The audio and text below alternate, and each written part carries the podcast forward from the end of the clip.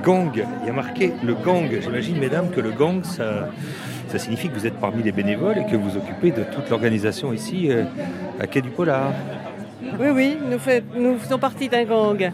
Et il y en a une que j'attends, c'est Marie euh, Neuser. Oui, ben, elle est, elle, est là. vous croyez que c'est sérieux que j'aille peut-être euh, la déranger? Vous pouvez toujours essayer. Et puis ça saigne. Ah oui, oui, ça saigne évidemment, ça dégouline. on sursaute et on frissonne. Kobo présente un livre dans le tiroir. Une collection de podcasts dédiés à l'auto-édition réalisée par En roue libre. Épisode 3. Rencontre avec Marie Neuser. Et c'était lors de la 15e édition du festival Quai du Polar à Lyon où la romancière était cette année la marraine du concours de nouvelles organisé par le festival en partenariat avec Kobo et les éditions 12-21. Kobo, via sa plateforme d'auto-édition, organise et soutient de nombreux concours d'écriture. C'est un excellent moyen d'entraîner sa plume et de se faire repérer. À Quai du Polar, cette année, le thème du concours, qui allait comme un gant à Marie Neuser, qui a publié aux éditions Fleuve Noir son cinquième roman, Délicieuse, était crime partagé quand les réseaux deviennent témoins. C'est de cela dont nous allons nous entretenir au milieu de l'agitation d'un festival qui transforme chaque année depuis 15 ans la capitale des Gaules en mec du polar et du roman noir. Délicieuse, Marie Neuser. Fleuve noir. Ok, on y va. Attends, Juste un petit réglage encore. Une mise au point de la focale pour que la caméra me cadre parfaitement et mette en valeur mon plus beau profil. Profil, non. De face. De face, c'est mieux pour se parler. Voilà. Je suis prête. Tu me vois? Tu me vois, bien sûr Et tu ne comprends rien? Les yeux grands ouverts, zébrés de crainte, de répulsion ou de curiosité, tu t'apprêtes à m'écouter. Tu comprendras à la fin de ce film que par la suite, je me suis faufilé hors de la maison et ai glissé mes clés dans la boîte aux lettres. En le faisant, je me suis dit, c'est marrant, aujourd'hui les boîtes aux lettres ne servent plus qu'à y laisser des trousseaux de clés. Avant de partir, je t'ai envoyé ce mail. Ça aussi, c'est marrant. Deux personnes vivant sous le même toit qui communiquent par mail au lieu de laisser un papillon sur le buffet. Dans mon message, il y avait ce lien que tu as ouvert. Tu l'as ouvert parce qu'à ce moment-là, tu étais fou d'inquiétude. Le message était un message d'adieu. Ce n'est pas la première fois que nous écrivons des messages d'adieu via la poste électronique. Ça sera la dernière. Alors tu as lu mes mots, électrisé par une panique qui n'a pas de nom, tu as cliqué sur le lien, tu verras. C'est un beau film.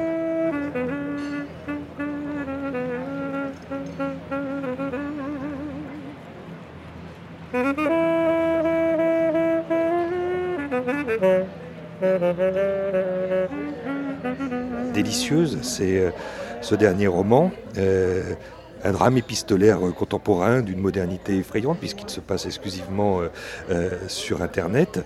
Il résonne beaucoup avec le thème du concours de nouvelles que Kobo organise ici à Quai du Polar avec les éditions 12-21 parce que ça se passe sur Internet, c'est un milieu où il peut tout se passer. Martha, en deux mots, va refuser en bloc le drame qui lui arrive, c'est-à-dire l'annonce de la séparation après 20 ans de vie commune. Martha, c'est une, euh, une, femme qui a eu la chance d'avoir un homme absolument merveilleux. Pendant 20 ans, c'est un vieux couple. C'était important que je fasse de ce couple un vieux couple, pas, pas euh, des petits jeunes qui viennent de se rencontrer, mais des gens qui ont déjà tout construit ensemble. Et Martha, c'est une euh, femme qui est complètement euh, aveuglée par l'amour qu'elle éprouve pour euh, son mari et par ce que son couple représente. Elle est persuadée que son couple va bien depuis 20 ans. Bah, elle savait que tout allait pas si bien que ça quand même. Elle s'en rend compte au moment où il lui dit, où il lui dit je me casse quand même parce que elle, elle pensait vraiment que la manière dont le couple s'était réinventé dans toutes ces années qui passent. C'est normal, quand on a 18 ans, on passe son temps à se monter dessus. Et puis quand on en a 40, qu'on travaille, qu'on est euh, parent, qu'il y a un enfant au milieu euh, du quotidien, euh, et, la libido s'émousse, mais pas l'amour. C'est-à-dire que Martha, elle fait la différence. Alors, est-ce que c'est un thème féminin ou c'est ça? Je ne sais pas. Elle fait la différence entre la libido et l'amour profond, l'amour qu'elle verrait peut-être même, alors peut-être que le docteur Freud le dirait mieux que moi, mais elle a presque pour son mari un espèce d'amour inconditionnel qu'on a pour son fils, pour son enfant. C'est-à-dire que c'est un amour évident, on se pose même pas la question. C'est-à-dire que toi et moi, c'est vivre ensemble et, un seul être vous manque et tout est dépeuplé. Voilà, on n'a pas le choix que d'être comme deux vieux chats qui auraient vécu ensemble pendant voilà, qui auraient toujours vécu ensemble. Et s'il y en a un qui part euh, et qui ne revient plus, l'autre se laisse mourir de désespoir. Il n'en demeure pas moins que quand elle décrit son amour, quand elle analyse son amour, c'est vraiment quelque chose d'une force et d'une complétude absolue. Peut-être que Martha est la femme qui s'est le mieux aimée au monde, qui sait? Qu'on n'a peut-être encore euh, pas évoqué et oublié de dire, alors que c'est central dans ce qui va ici euh, vous amener dans ce rôle de marraine de ce concours de nouvelles à, étudier avec euh, la lauréate aussi, à en parler. C'est ce thème-là d'Internet. De aujourd'hui, on le sait, il est partout, il envahit tous les champs, il envahit donc l'intimité en premier lieu. c'est l'un des personnages clés de l'intrigue c'est le personnage clé parce que c'est déjà l'entité qui a permis à, Araf de rencontrer donc la femme qui, qui va euh, provoquer le désastre. Euh, et il va euh, également servir à Martha pour tisser sa toile. Tisser sa toile à la fois de récupération de l'homme et à la fois de vengeance envers l'autre femme. Donc Internet va lui servir, les réseaux sociaux vont lui servir à se créer aussi un personnage plus beau que celui qu'elle est en réalité. Elle va se créer un avatar, un autre avatar, une autre femme, euh, qui va être en fait son double, son dédoublement et même sa schizophrénie. Euh, elle va commencer par justement vivre ce clivage, cette, euh, ce dédoublement de personnalité, par un acte qui justement est complètement tribal et qui n'est pas du tout euh, ultra moderne, c'est-à-dire le tatouage. Elle va se faire tatouer euh, l'intégralité du dos et elle va se faire tatouer un sakura, c'est-à-dire un, un, cerisier en fleurs japonais dans le dos. Et là, il va naître une autre femme. Elle la sent sortir de sa peau avec ce tatouage qui s'appelle Sakura et qui est son avatar magnifique. Et grâce à cet avatar sur les réseaux sociaux, elle va attirer à elle sa rivale et elle va tisser un cocon autour d'elle. Mais elle ne va pas se contenter d'attirer cette rivale euh, dans ses filets. Elle va aussi ouvrir les yeux sur des réactions qu'elle connaît très peu parce qu'elle n'est pas du tout branchée réseaux sociaux, Martha, à la base. Elle découvre ça avec Sakura. Où elle se rend compte que dès qu'on parle d'amour bafoué, dès qu'on parle de ce genre de choses, tout le monde appelle au meurtre tout le monde parle, il faut massacrer euh, l'homme infidèle, il faut massacrer la maîtresse euh, coupable, etc. Et elle se rend compte que finalement, on est dans un colisée où tout le monde euh, baisse le pouce comme les empereurs pour mettre à mort d'autres êtres. Et ça va mettre de l'eau à son moulin à la petite Martha qui, en plus, dans son métier, entend au quotidien les justifications et euh, les, les, explications de personnes qui sont passées à l'acte au niveau criminel. Chut, on n'en dit pas plus. Vous êtes d'accord là-dessus? Je crois qu'on va s'arrêter là.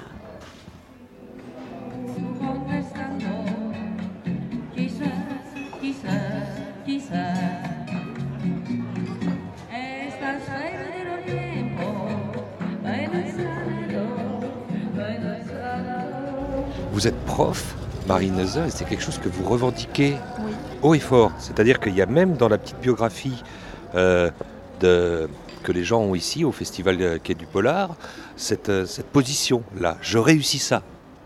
Ah oui, non, mais c'est très important pour moi parce que quand même le, la, bagarre que j'ai menée euh, toute ma jeunesse d'étudiante pour devenir prof, pour passer une agrègue, etc., ça a été quelque chose qui a voilà, qui a mangé euh, dix ans de ma vie. Euh, c'est très important. C'est une filiation aussi, parce que mes deux parents étaient profs.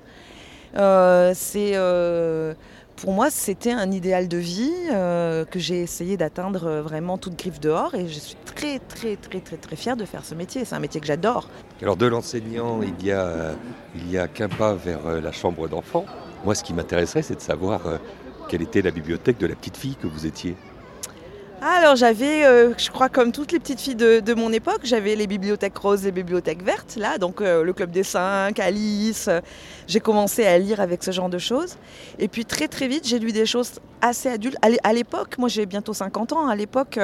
On n'avait pas toute cette littérature euh, pour les jeunes adultes ou pour les adolescents. On avait évidemment des romans euh, euh, classiques d'adolescence comme Jules Verne, comme L'île au trésor, comme ce genre de choses. Mais on passait très très vite à une littérature très adulte. Et moi j'ai souvenir de mes premiers émois vraiment euh, dans, la terreur, dans le frisson, dans, euh, dans l'addiction à des bouquins, c'était les nouvelles de Maupassant. C'est ma mère qui m'avait filé le Horla. Euh, on avait Maupassant en Pléiade et elle m'avait filé ces Pléiades des nouvelles de Maupassant. Et euh, je, lisais sous mes couvertures le soir à la lampe électrique en tremblant de peur, en lisant euh, la chevelure, euh, le tic, la petite roque, enfin toutes ces nouvelles extraordinairement noires et terrifiantes et gothiques de Maupassant. Donc je suis arrivée à la littérature, au goût de la littérature avec des choses très très adultes. Et le geste, il se passait comment dans, dans, cette chambre d'enfant euh, euh, C'est en s'endormant que Maupassant euh, vous accompagnait et les autres qui ont suivi Ah oui, toujours. Oui, oui, oui. C'était mon, j'allais me coucher à 8h et jusqu'à 8h30, j'avais obligation de lire. Mais c'était même pas obligation. C'était, je savais que de 8h à 8h30, j'allais basculer dans l'univers de la lecture. En, plus de, du reste de la journée. Hein. C'était, on regardait pas la télé le soir, on n'avait pas d'écran, on n'avait pas d'autres dérivatif que euh, de, s'évader complètement à travers euh, des tas de, des tas de bouquins euh, de tout style différent. Alors bon, j'ai ce souvenir extrêmement vivace de, des nouvelles de Maupassant, mais je crois que vers 12 ou 13 ans, quand j'ai découvert Les Hauts de Hurlevent aussi, ça avait été une espèce de claque monumentale. quand j'ai découvert les nouvelles de Buzzati, le cas, quand j'ai découvert même des Agatha Christie, où je me suis un peu laissé prendre au jeu de, l'énigme policière ou ce genre de choses. Oui, oui, c'est très lié même à l'image de ma chambre, à l'image même des terreurs nocturnes, de la maison qui craque, euh, ou, du, cocon protecteur euh, selon les moments. Donc c'est quelque chose qui, a, guidé complètement euh, ma vie littéraire.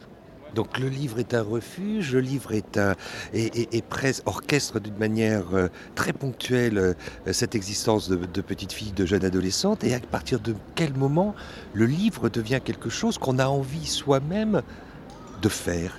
Quand est-ce que s'impose ou quand est-ce que commence à s'immiscer cette idée-là de devenir écrivain, écrivaine, auteur, autrice, romancière? J'ai euh, très vite eu envie de, d'imiter. En fait, c'est-à-dire que les mots étaient tellement présents, tellement prégnants que j'avais eu envie d'imiter. Mais dès que j'ai su écrire, dès que j'ai su tracer des mots euh, sur du papier, j'ai, euh, je me suis mise à, à, écrire mes petites histoires. Alors, je me, c'était l'écriture plus que, enfin, l'acte, l'acte physique d'écrire, la calligraphie qui pour moi a été une des choses les plus importantes quand j'étais petite fille. Au lieu de jouer aux cartes ou au Monopoly ou ce genre de trucs, je me mettais sur un bureau avec des petits cahiers magnifiques, des petits stylos magnifiques et je traçais des mots sur du papier. Et c'était quelque chose, c'était presque physiquement, c'était du plaisir. C'était vraiment quelque chose d'extraordinaire pour moi. Alors qu'est-ce que j'écrivais? Je me souviens plus, parce que je devais avoir 7 ans, 8 ans, 9 ans. Donc peut-être que j'écrivais des poèmes pour mon chat, je sais pas. Peut-être que j'écrivais euh, des, listes. J'écris beaucoup de listes. Moi, je suis quelqu'un qui, qui remplit ma maison de petites listes de choses à faire. De, voilà, mon mari se fout de moi parce que même mes listes de courses, elles sont littéraires. Et euh, donc je devais, je pense, écrire des petites listes. Je recopiais des passages de livres qui me plaisaient. Euh, même collégienne, je me rappelle, j'allais au CDI et euh, les, livres qui me plaisaient, je recopiais des passages entiers. Donc ce, cette, le, geste de la main sur le papier était pour moi un amusement, un plaisir et un sacerdoce euh, absolument incroyable. Jusqu'à mon dernier roman, jusqu'à Délicieuse, j'ai toujours écrit mes bouquins à la main sur plusieurs manuscrits, recopier des pages entières. Je, je, travaillais sur des classeurs, donc des pages entières, et puis après corriger, raturer, corriger, reprendre chaque page, et être satisfaite de la page uniquement quand elle n'avait plus la moindre rature. Donc recommencer, recommencer, recommencer parce que c'était hyper important pour moi de passer par cet acte de la main sur le papier. Après, pour Délicieux, je suis passée euh, à l'ordinateur. Et du coup, je me suis rendu compte que ça changeait aussi la musicalité de mon écriture. Ça l'enrichissait. Je me suis rendu compte que je tapais sur mon ordinateur comme sur un piano. Et que je me laissais guider par euh, une musicalité euh, qui était dans la tête, mais qui était aussi dans la main de la pianiste. Voilà. Donc euh, c'est vrai que le support pour moi est très important. Il amène des choses différentes. Et, euh, je, sais qu'un jour je recommencerai à écrire aussi euh, à la main, selon ce que j'ai envie de, proposer. Marie Neuser, votre premier livre, à quel moment vous vous êtes décidé, vous avez considéré qu'il était nécessaire de le publier? Comment ça se passe Alors, avant que mon premier livre Je tue les enfants français soit publié, j'en avais déjà écrit plein. J'en avais déjà écrit plein que j'avais envoyé, qui n'avaient pas eu de réponse ou qui avaient eu des réponses super positives et puis finalement ça s'était pas fait. Euh, donc des, bouquins plein les tiroirs. Puis j'écris Je tue les enfants français dans les jardins en me disant c'est une espèce de, de petite. Euh, c'est un amusement, un amusement provocateur que j'écris. Euh, voilà. Et puis c'est tombé dans les mains d'un éditeur marseillais spécialiste de polar et moi, j'avais pas du tout l'impression d'avoir écrit un polar. D'ailleurs, ça n'en est pas un du tout, c'est un roman noir. Mais euh, cet éditeur euh, m'appelle et me dit Mais on le veut, on veut ce bouquin. Ah bon, mais euh, vraiment, mais oui, vraiment. Donc, je lui ai donné ce bouquin-là. Et comme j'avais terminé le deuxième entre-temps, je lui ai donné aussi le deuxième. Ça a été aussi le coup de cœur pour le deuxième. Du coup, on a signé pour les deux premiers bouquins. Bon, depuis, cette maison d'édition n'existe plus. Et je me suis retrouvée chez Fleuve Noir et voilà, donc trois bouquins chez Fleuve. Maintenant, je ne sais pas où la vie me mène. Je ne sais pas si demain je vais pas euh, écrire un bouquin très blanc et à proposer euh, à Gallimard. J'en sais rien. Voilà. Donc. Euh, Comment ça, vous ne savez pas quel est le sujet de votre prochain livre? Pas du tout. Là, en ce moment, je, n'écris pas. Donc, je me repose. Délicieuse m'a laissé sur le carreau. et j'ai besoin d'engranger d'autres choses. Quand on dit sur le carreau, c'est exsangue Exsangue, complètement. Oui, oui, épuisé, épuisé. Euh, et puis bon, maintenant il faut que je le défende ce bouquin-là, donc il a besoin de moi aussi euh, d'une manière plus, plus physique. Voilà. Un conseil que vous donneriez à quelqu'un qui aurait un manuscrit euh, dans le tiroir et qui hésiterait encore à passer à cet acte insensé qui est celui de le publier? Le faire, bah, le faire lire, essayer d'envoyer le plus possible, essayer de, de, trouver des interlocuteurs qui sont sur la même longueur d'onde. Euh, de, jamais lâcher, surtout de jamais lâcher, de toujours euh, s'acharner. C'est du travail, écrire c'est du travail. Donc euh, de toujours s'acharner.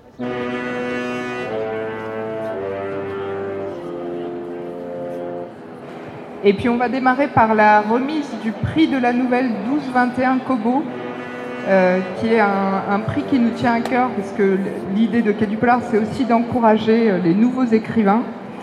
Donc voilà, le, prix euh, cette année va être remis par Marie Neuser, qui est marraine euh, de ce prix.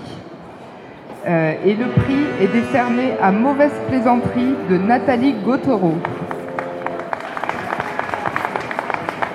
Bonjour, je suis très heureuse d'être là. je voulais vous remercier, c'est un prix prestigieux et je suis vraiment très contente de l'avoir remporté. Merci à la marraine. Merci beaucoup. Et il y a un mot qui est sorti comme ça, Nathalie Gautreau, euh, bizarre. Comme c'est bizarre, ça me fait bizarre. bizarre, quoi donc bizarre Parce que là, il y a, quoi Au milieu de, la tourmente, il y a, un peu d'émotion, il y a un peu de surprise toujours, il y a un peu... Ben, il y a de l'émotion, beaucoup. Euh, parce que quand on écrit, on n'a pas l'habitude d'être sur le devant de la scène, on est plutôt solitaire. C'est plutôt un exercice, euh, je sais pas, à l'ombre. Hein, dans l'ombre, dans, euh, dans la pénombre parfois. Euh, donc ça me fait bizarre d'être... Surtout quand on écrit des choses très noires. Exactement. Euh, et puis ça me fait bizarre aussi qu'on me demande une photo de moi. Je n'ai pas l'habitude.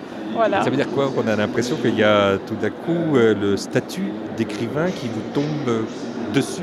Alors, restons modestes. Hein. Euh, peut-être auteur pour l'instant. écrivain, on verra plus tard, mais pour l'instant auteur. Ça, ça me flatte beaucoup, vraiment. Ça me fait vraiment plaisir. voilà. Il y a quelque chose qui doit vous faire plaisir, Nathalie Gautreau, c'est aussi demain ce rendez-vous avec Marie Neuser. Oui, oui, on a échangé quelques mots, elle est très sympathique. J'ai lu son premier livre et son dernier, que je trouve très formidable. Euh, voilà, j'aime beaucoup et ça va être un moment agréable à partager. C'est la rencontre avec, euh, un double ou quelque chose qui s'y apparenterait ou quelque chose juste euh, qui est de l'ordre de... La rencontre avec un auteur confirmé, un écrivain pour le coup. Donc plein de choses à échanger, des choses à apprendre certainement. voilà, un vrai plaisir, un moment de partage.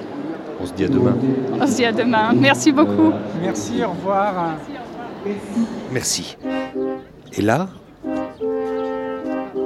on rentre à l'institution, c'est un rendez-vous euh, euh, parmi les nombreux restaurants que Lyon, capitale gastronomique française, recèle, où vous avez euh, justement un rendez-vous particulier avec la gagnante, la lauréate du prix Kobo de la meilleure nouvelle cette année, et en collaboration avec les éditions 12-21, ici à Quai du Polar, c'est Nathalie Gautreau. Alors, ça fait partie, votre présence à ce déjeuner, du lot que l'on décerne à la lauréate, hein, comme un énorme cadeau. Ah bah moi, je suis absolument ravie. En plus, c'est moi qui, contribue à lui faire ce cadeau. Je me sens Papa Noël, moi, c'est très bien. oui, oui, non, mais j'ai été, euh, été vraiment charmée par son écriture. Sa nouvelle m'a tout de suite euh, euh, gravé la rétine, quoi. Donc, c'est la question s'est pas posée très longtemps pour moi quand j'ai lu cette nouvelle-là. Puis bon, évidemment, les, autres, c'est la première que j'ai lue en, plus sur le lot que j'ai reçu. Et tout de suite, elle s'est gravée là. Et, euh, j'avais un peu compris que, ça allait lui revenir quand même. Le nom de cette nouvelle? Euh, Mauvaise plaisanterie mauvaise plaisanterie. Ça se passe évidemment, puisque le, thème du concours cette année, c'était lequel? Elle a vraiment à voir avec, euh, avec le thème de votre, de votre dernier roman, Délicieuse. Eh, les réseaux sociaux, bien entendu. Donc, euh, je crois que c'est pour ça que j'ai été choisie comme marraine de ce prix. Euh, une autre manière de voir les réseaux sociaux, de voir les dangers que ça représente, de voir comment une narration peut se servir de ces nouveaux outils pour, pour, pour créer des personnages, pour créer des situations. Et, et c'était très intéressant, effectivement. Et les six nouvelles, d'ailleurs, que j'ai euh, que j'ai lues, avaient toutes des manières très, très différentes de voir cette pénétration euh, du réseau social à l'intérieur d'un de, de, destin humain. Elle est là, euh, Nathalie Gautreau, elle, elle vous attend. On était en train de parler de vous, très, chère, très chère Nathalie. Bonjour, vous allez bien? Et vous, maintenant? Euh, ça ira mieux demain. Oh non, dites pas ça. si, je suis encore un peu stressée. Ne me faites pas croire que cette mauvaise plaisanterie qui vous a fait remporter ce prix de la nouvelle cette année euh, est pour vous euh, pas une bonne nouvelle. C'est une bonne nouvelle demain. Et puis ce prix, c'est celui qui vous permet donc d'avoir ce contrat d'édition. Exactement, premier contrat d'édition. Avant, c'était quoi? Un rêve? Oui, euh, oui, oui, oui, un rêve ou une, utopie peut-être, pourquoi pas. Hum, hum. Marie, comment vous réagissez à ce mot-là, rêve ou utopie, avant le premier roman publié? Non, le mot de rêve, il est très, très, très, très, très, très important. Et euh, ça me rappelle quand j'ai gagné le prix euh, PACA des lycéens et apprentis il y, a, il 4 ans, là, sur euh, le petit jouet mécanique. Et que donc, j'avais passé l'année à rencontrer des classes, des élèves de seconde qui avaient lu le bouquin et avec qui j'avais énormément changé. Et de se rendre compte qu'il y avait beaucoup d'élèves qui, qui écrivaient, qui avaient des plumes extraordinaires. Et je me souviens quand je me suis retrouvée à recevoir le prix, où j'étais dans un état de, bouleversement intense. Et, et je, la seule chose que j'ai réussi à leur dire, c'est c'est ça la preuve que les rêves d'enfant, il faut jamais les lâcher. C'était mon rêve d'enfant. Je voulais être écrivain. Bon, d'accord, j'ai déjà publié un bouquin. Ça, je suis en train de publier. Vous venez de lire le deuxième et tout c'est parce que j'ai jamais lâché. Voilà. Et, euh, et, ben c'est du travail, c'est ce que je disais tout à l'heure. C'est du travail, c'est des heures, c'est des heures. Ben on fait plus rien d'autre. On écrit, on écrit dans les trains, on écrit sur les tables de café, on écrit euh, quand ça va bien, on écrit quand ça va mal. On, se gorge des mots des autres euh, parce que c'est essentiel pour pouvoir remettre ses propres idées en place. Et, voilà. Et c'est vraiment une corde qu'il faut attraper et ne jamais lâcher. Alors on écrit, c'est presque décrit comme une maladie éruptive euh, par euh, Marie Neuser, très chère euh, Nathalie. c'est un besoin, ça, devient, un besoin au quotidien. quand on commence à écrire, ensuite, c'est comme la course à pied, on ne peut plus s'en passer, c'est addictif. Donc on y pense tout le temps, on a un. Euh, on écoute les gens, on se dit euh, purée j'ai une idée, il faut absolument euh, la noter ou pas l'oublier parce que quand on pense à douche et qu'on a une idée puis on sort de la douche, on a oublié, on s'en veut pendant deux jours. voilà donc c'est quelque chose après qui est présent dans le quotidien. Voilà, c'est pas une maladie. Hein. Des fois, vous dites que c'est une maladie presque. Non, moi je l'ai décrit hier comme, comme un zona en fait. Je dis c'est à l'intérieur du corps et puis ça dort. Et puis euh, d'un coup, paf, là, ça ressort parce que ça y est, on a attrapé la petite chose, le petit bout de la ficelle, le petit bout de la pelote là, que la vie nous donne. Et, euh, on dévide, on dévide, et puis après, hop, ça re rentre à l'intérieur du corps. Et, euh, ça ressortira peut-être dans, un an, dans deux ans, dans, trois jours, qui sait. Et je l'ai, voilà, c'est peut-être pas très glamour, mais, mais, mais c'est comme ça. Ouais. ça fait mal à Zona. ça brûle. Mais l'écriture, c'est pareil. Ça ouais, et l'écriture, ça démange exactement. Euh, l'écriture, ça peut... Euh, euh, quand on écrit quelque chose de noir, ça peut nous faire déprimer un peu. quand on est dans un personnage, si on s'imprègne de, ses émotions, de ses sentiments, on n'en sort pas forcément indemne. Il faut quelques jours pour s'en remettre. Donc voilà. Maintenant, moi, je me fais comme une petite souris. Je vous laisse, je, disparais finalement. Je vous laisse euh, euh, toutes deux parler euh, de cette aventure-là, qui, est, qui est celle de l'écriture.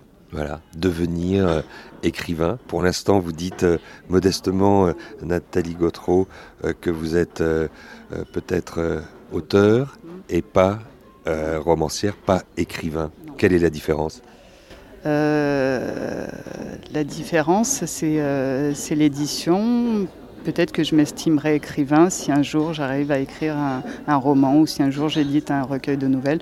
Pour l'instant, je suis auteur, je suis, euh, je suis une auteure très heureuse puisque j'ai gagné un, concours, mais je ne m'estime pas encore écrivain. Madame la professeure Marie Neuser, vous validez cette définition, cette différence entre auteur et écrivain? Je l'ai toujours dit pour moi parce que moi je suis pas quelqu'un qui, écrit de manière professionnelle en fait. C'est pas mon métier. J'ai un autre métier. Donc c'est pas mon métier. Donc je suis auteur. Et je suis auteur de cinq bouquins. Voilà. Et, je serai je vois les choses comme ça il n'y a pas un moment où vous auriez envie de tout lâcher, tous ces mômes que vous avez envie d'assassiner en permanence, et pour être dans la quiétude du geste, le refuge, le repli de ce, de ce statut euh, qui est parfois euh, envié euh, qu'on a envie de pouvoir totalement vivre à 100%, qui est peut-être même peut-être un peu fantasmé. Et je mange comment? Voilà. J'ai un métier et voilà, j'ai un métier euh, qui me, qui, je dis pas que c'est un gagne-pain parce que c'est quand même un sacerdoce et c'est quand même quelque chose qu'on aime beaucoup, qu'on fait par passion aussi. Mais euh, j'ai un gagne-pain et à côté, je suis libre d'écrire comme je veux. Que le bouquin marche, que le bouquin ne marche pas, c'est pas grave. Moi, je me suis fait plaisir à l'écrire. Si je devais euh, compter mes carottes en fonction de ce qui sort de mon cerveau, je pense que je serais mais complètement paniquée. Euh, et puis que je me sentirais peut-être obligée, entre gros guillemets, de me prostituer à, euh, des courants à la mode, à une écriture à la mode, à des styles à la mode, etc. Ce que je ne veux surtout pas faire. Je veux être libre, complètement libre d'écrire ce que je veux et quand je veux. Sinon, sinon j'irai. Je, Voilà. Non, non. Ça y est, il faut y aller. Ça, c'est ça aussi être écrivain, c'est ça être auteur. Marie Neuser, merci. Juste un mot, vous dites un livre dans le tiroir avec Marie Neuser. Oui, il faut que je dise quel est mon livre dans le tiroir. Non, il faut dire juste le titre. Un livre dans le tiroir, ça, vient avant le générique. Un livre dans le tiroir, Marie Neuser. Mais non, en n'étant pas forcément. un livre dans le tiroir, Marie Neuser. Et Très bien. Un livre dans le tiroir, Marie Neuser. Et et au revoir. Non, et vous? Nathalie Gautreau. Vous êtes parfaite. C'est ce qu'on nous dit tous les matins.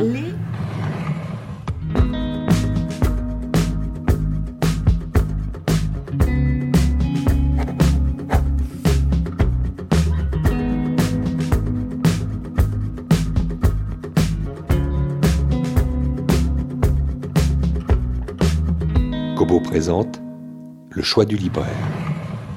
Si on veut être écouté, il faut écouter. Si on espère que les autres vont changer leur façon de vivre, il faut savoir comment ils vivent. Si on veut être vu, il faut regarder les gens dans les yeux. Marie Raja Onav, pour ce choix du libraire, aujourd'hui, c'est une icône que vous mettez sur notre route. Exactement. En fait, aujourd'hui, j'ai envie de vous parler d'un livre hein, qui s'intitule Ma vie sur la route, mémoire d'une icône féministe. Et c'est écrit par Gloria Steinem. En fait, qui est Gloria Steinem? En fait, il faut savoir qu'elle est née dans les années 30, donc elle a euh, plus de 50 années de féminisme euh, à son actif. C'est une rockstar du féminisme. J'ai l'impression que c'est un de ces personnages comme seuls les États-Unis peuvent en produire. Voilà, ça, aurait pu être un personnage de fiction parce que sa vie est un roman, euh, mais c'est devenu un des personnages clés, c'est un personnage clé, un personnage phare de la vie civile et politique aux États-Unis. Alors ce, ce, ce, ce livre étonnant qui est traduit depuis peu en français, on peut se le procurer euh, aux éditions euh, HarperCollins, euh, est sorti il y a quatre ans aux États-Unis. C'était c'était son septième ouvrage. Ici, on la connaît moins. Vous nous la faites en quelque sorte un peu découvrir euh, à Kobo, et elle continue ce chemin. Elle continue ce qui est véritablement une croisade. En fait, ce qui est intéressant dans, dans ce livre, euh, qui est un peu comme un carnet de voyage, c'est euh, qu'elle commence par euh, nous raconter son enfance, son enfance avec un père, euh, je ne sais pas comment vous le décrire, un peu troubadour, fantasque. En fait, c'est un, un, père qui, euh, c'est un homme qui, à la fin de chaque été, emmenait toute sa famille dans une, caravane. Ils quittaient leur Michigan, le fin fond du Michigan où ils avaient eu, élu domicile pour, pour l'été, et ils migraient il partait sur la route, comme les oiseaux migrateurs, il partait sur la route pour rejoindre euh, la Floride ou la Californie en achetant et en vendant des biens euh, le long de, leur route pour subvenir à leurs besoins. Et puis peut-être prédestiné, puisque vous convoquez euh, la figure paternelle, mais la mère de ce père béni était elle-même une grande figure du féminisme américain dès 1908. Elle était donc peut-être conditionnée. Aujourd'hui, ce combat qu'elle a associé au combat pour les minorités, on peut le résumer comment? Alors en fait, la, référence au père et à la mère, c'est vrai que elle est essentielle parce que euh, quand elle était petite, elle euh, rêvait justement de ne pas avoir une vie itinérante. Et, ses parents se sont séparés quand elle avait 10 ans et euh, sa mère était dépressive. Et donc, elle a vu et vécu l'isolement euh, dont, a, souffert sa mère, qui était euh, du coup euh, très dépendante. Et en fait, ce rapport aux parents, ce rapport à son père, ce rapport à sa mère, c'est vrai que ça a forgé ensuite son destin. C'est-à-dire que quand elle, il y a eu plusieurs événements clés dans sa vie, donc dont un, un, voyage en Inde quand elle avait 20 ans et dans lesquels elle a découvert les cercles de parole. Et en fait, quand elle est revenue d'Inde, elle s'est dit je veux être journaliste parce que je veux, je ne veux pas me sentir responsable de qui que ce soit ou de quoi que ce soit. Je veux mettre de la distance et observer les faits. Et puisque vous évoquez ce départ en Inde, ce voyage en Inde initiatique, il a eu lieu puisqu'un médecin en Angleterre en 1957 lui a autorisé à, euh, à faire ce qui était pénalement répréhensible et condamnable, l'avortement. Il y a une dédicace très émouvante euh, au début du, livre pour ce docteur John Sharp, euh, qui en fait euh, a délivré le certificat médical euh, qui euh, autorisait l'avortement, puisqu'en fait l'avortement à l'époque était autorisé uniquement euh, si la vie de la femme était en péril. Et elle lui dédie ce livre parce que, bah, grâce à lui, grâce à, son action courageuse, elle a pu mener la vie qu'elle qu'elle voulait. Et c'est d'ailleurs ce qu'il lui a demandé. Il lui a demandé deux choses. Il lui a dit, je vous demande, je vous délivrerai ce certificat si vous me promettez deux choses. La première, c'est que vous ne parlerez jamais de moi. Et la deuxième chose, il lui a demandé de vivre, vivre sa vie pleinement et de faire elle-même ses choix. Et c'est ce qu'elle a fait. Ouais. Et s'il fallait euh, rentrer à l'intérieur d'un des chapitres de, de cette vie, qui n'est d'ailleurs pas terminée, de ce long chemin, de cette route qu'elle a empruntée, euh, lequel vous auriez envie euh, euh, de, nous, de nous raconter? C'est difficile d'en trouver un en particulier. Il y a pas mal de passages qui sont euh, vraiment euh, très émouvants, très poignants. C'est un livre qui va balayer l'histoire des États-Unis depuis euh, ces 50 dernières années. Donc c'est énorme. On, donc on suit Gloria dans ses rôles que vous avez cités, de journaliste, écrivaine, éditorialiste. et elle-même, elle se définit comme organisatrice féministe itinérante. Euh, c'est-à-dire qu'elle multiplie euh, les prises de parole dans euh, les meetings, les rassemblements, les marches. Elle fait des rencontres formelles, informelles. Elle parle à l'arrière de pick-up, elle parle dans des caves. En fait, son objectif, son rôle, c'est de, d'aider à l'émancipation des femmes et à faire entendre la voix des femmes, mais également des minorités. Euh, il y a toute une euh, partie du livre qui euh, s'intéresse plus particulièrement à son combat aux côtés des Amérindiens.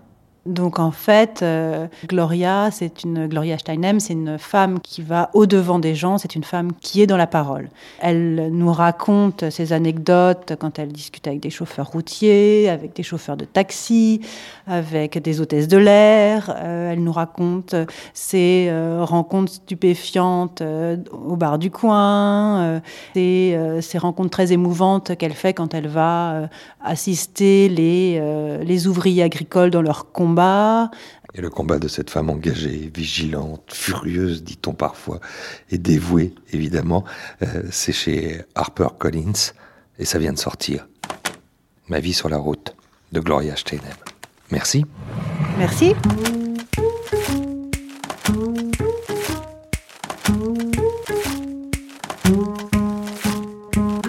Si vous avez aimé cet épisode d'un livre dans le tiroir, cette collection de podcasts proposée par Kobo et réalisée par En libre, faites-le savoir en le partageant sur la toile, en vous abonnant sur notre compte SoundCloud. Un livre dans le tiroir est aussi présent sur iTunes, Spotify et tous les agrégateurs de podcasts de votre choix. Toute la bibliographie de l'auteur et d'autres informations sur l'auto-édition sont disponibles sur le blog www.kobowritinglife.fr.